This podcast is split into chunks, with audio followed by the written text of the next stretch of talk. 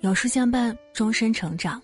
各位书友，早上好，欢迎来到有书，我是主播一米。今天呢，想和你一起分享惊人的三大强者定律：蘑菇定律、飞轮定律和尖毛草定律。一起来听。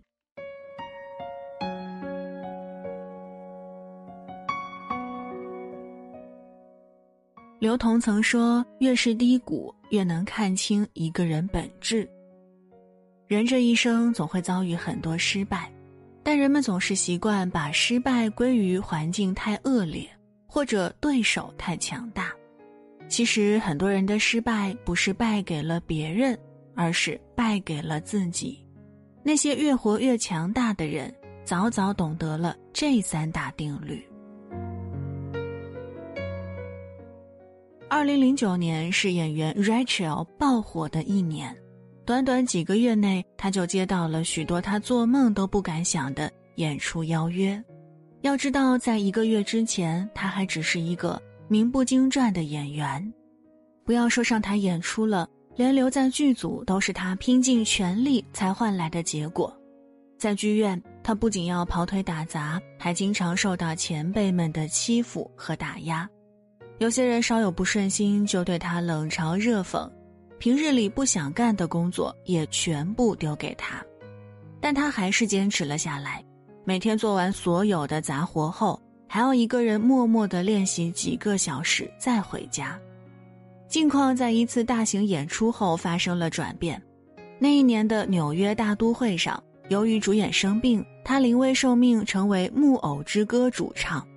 如此高雅的歌曲。留给他的准备时间却只有短短四个小时，但令人惊讶的是，他不仅把基础部分唱得非常好，而且还增加了难度，直接刷新了剧场当年的高音记录。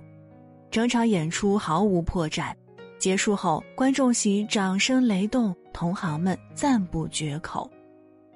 那一夜，他一战成名，成为当时炙手可热的歌手，蜚声海外。后来有人采访他，希望他分享自己成功的原因，他只说了这样一句话：“我很感谢我自己，在那些看不到希望的日子里，依然坚持日复一日的练习，否则就算机会来了，自己肯定也把握不住。所以哪有什么一夜成名，不过是百炼成钢罢了。”管理学上有个有趣的说法，叫做“蘑菇定律”。蘑菇初期生长在阴暗潮湿的角落，得不到任何关注。它们没有阳光的呵护，也没有肥料的滋养，只能自生自灭。在此期间，一旦放弃生长，便只能沦为众多矮蘑菇中的一员，在无尽的黑暗中沉沦一生。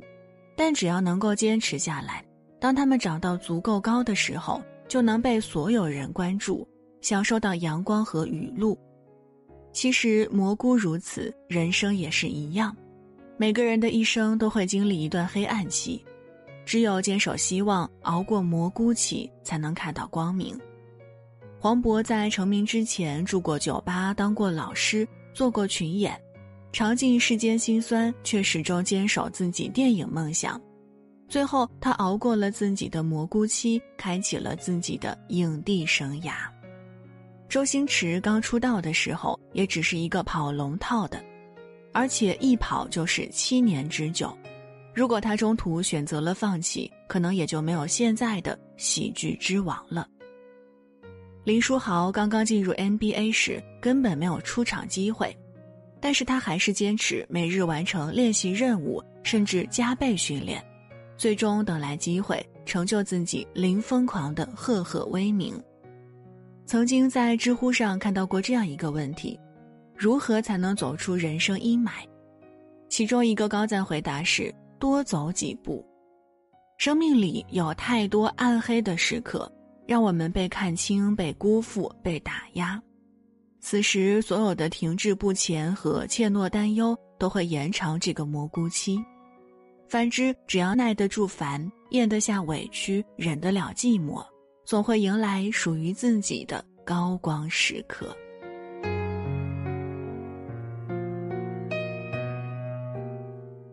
骑自行车的时候，你有没有这样的感受？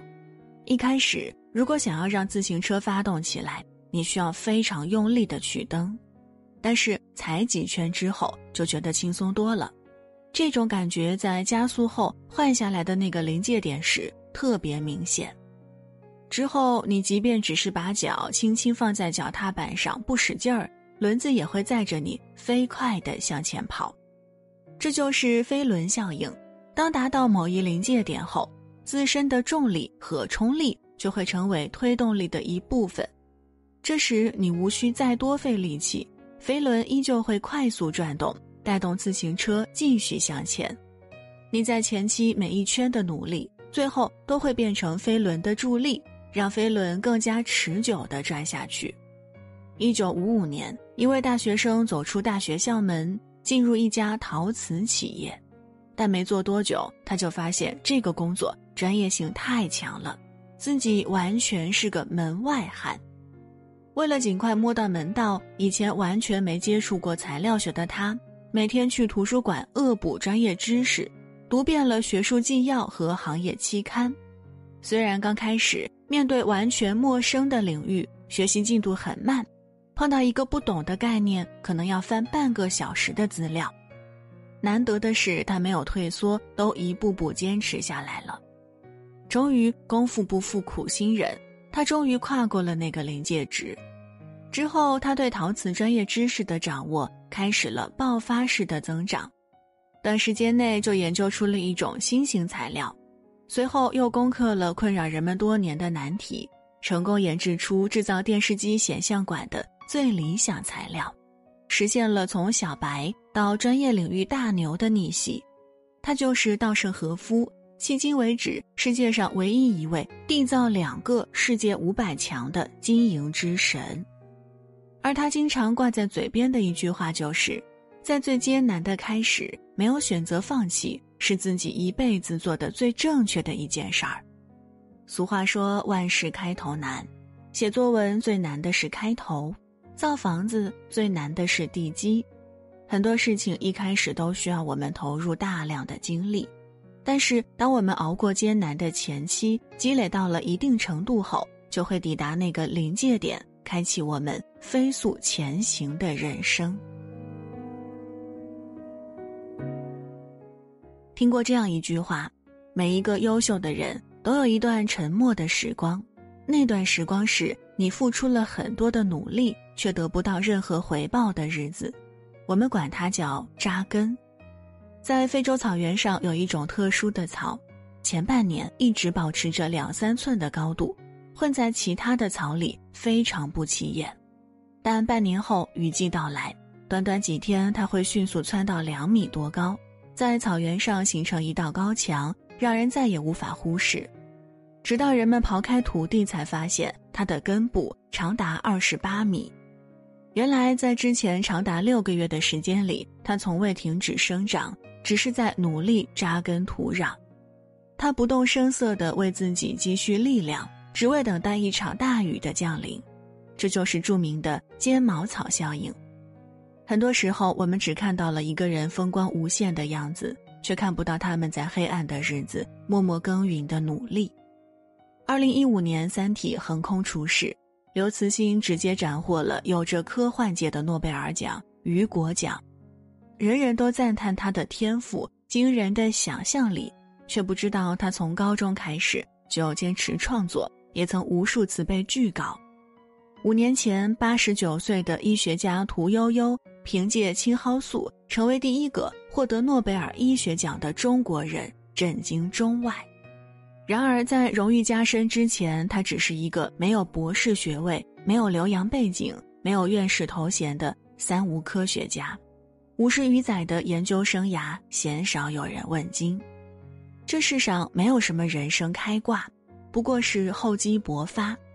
真正优秀的人，总是在不起眼的角落默默耕耘，在希望渺茫的暗夜沉潜蓄势。他们忍受着孤独和寂寞，不抱怨，不诉苦。一旦机会来临，便能够大放异彩。解忧杂货铺里有一句话。放弃很容易，但是坚持下来一定很酷。人拼到最后，拼的不是运气和聪明，而是毅力。那些能够成就大事业的人，只是因为比别人多熬了一步，看似一步之遥，就能在未来拉开巨大的差距。英国作家张伯伦说：“除了通过黑夜的道路，人们不能到达黎明。怕什么前途无望？进一寸有一寸的欢喜。无论生活再苦再难，熬过去，总能看到光明。”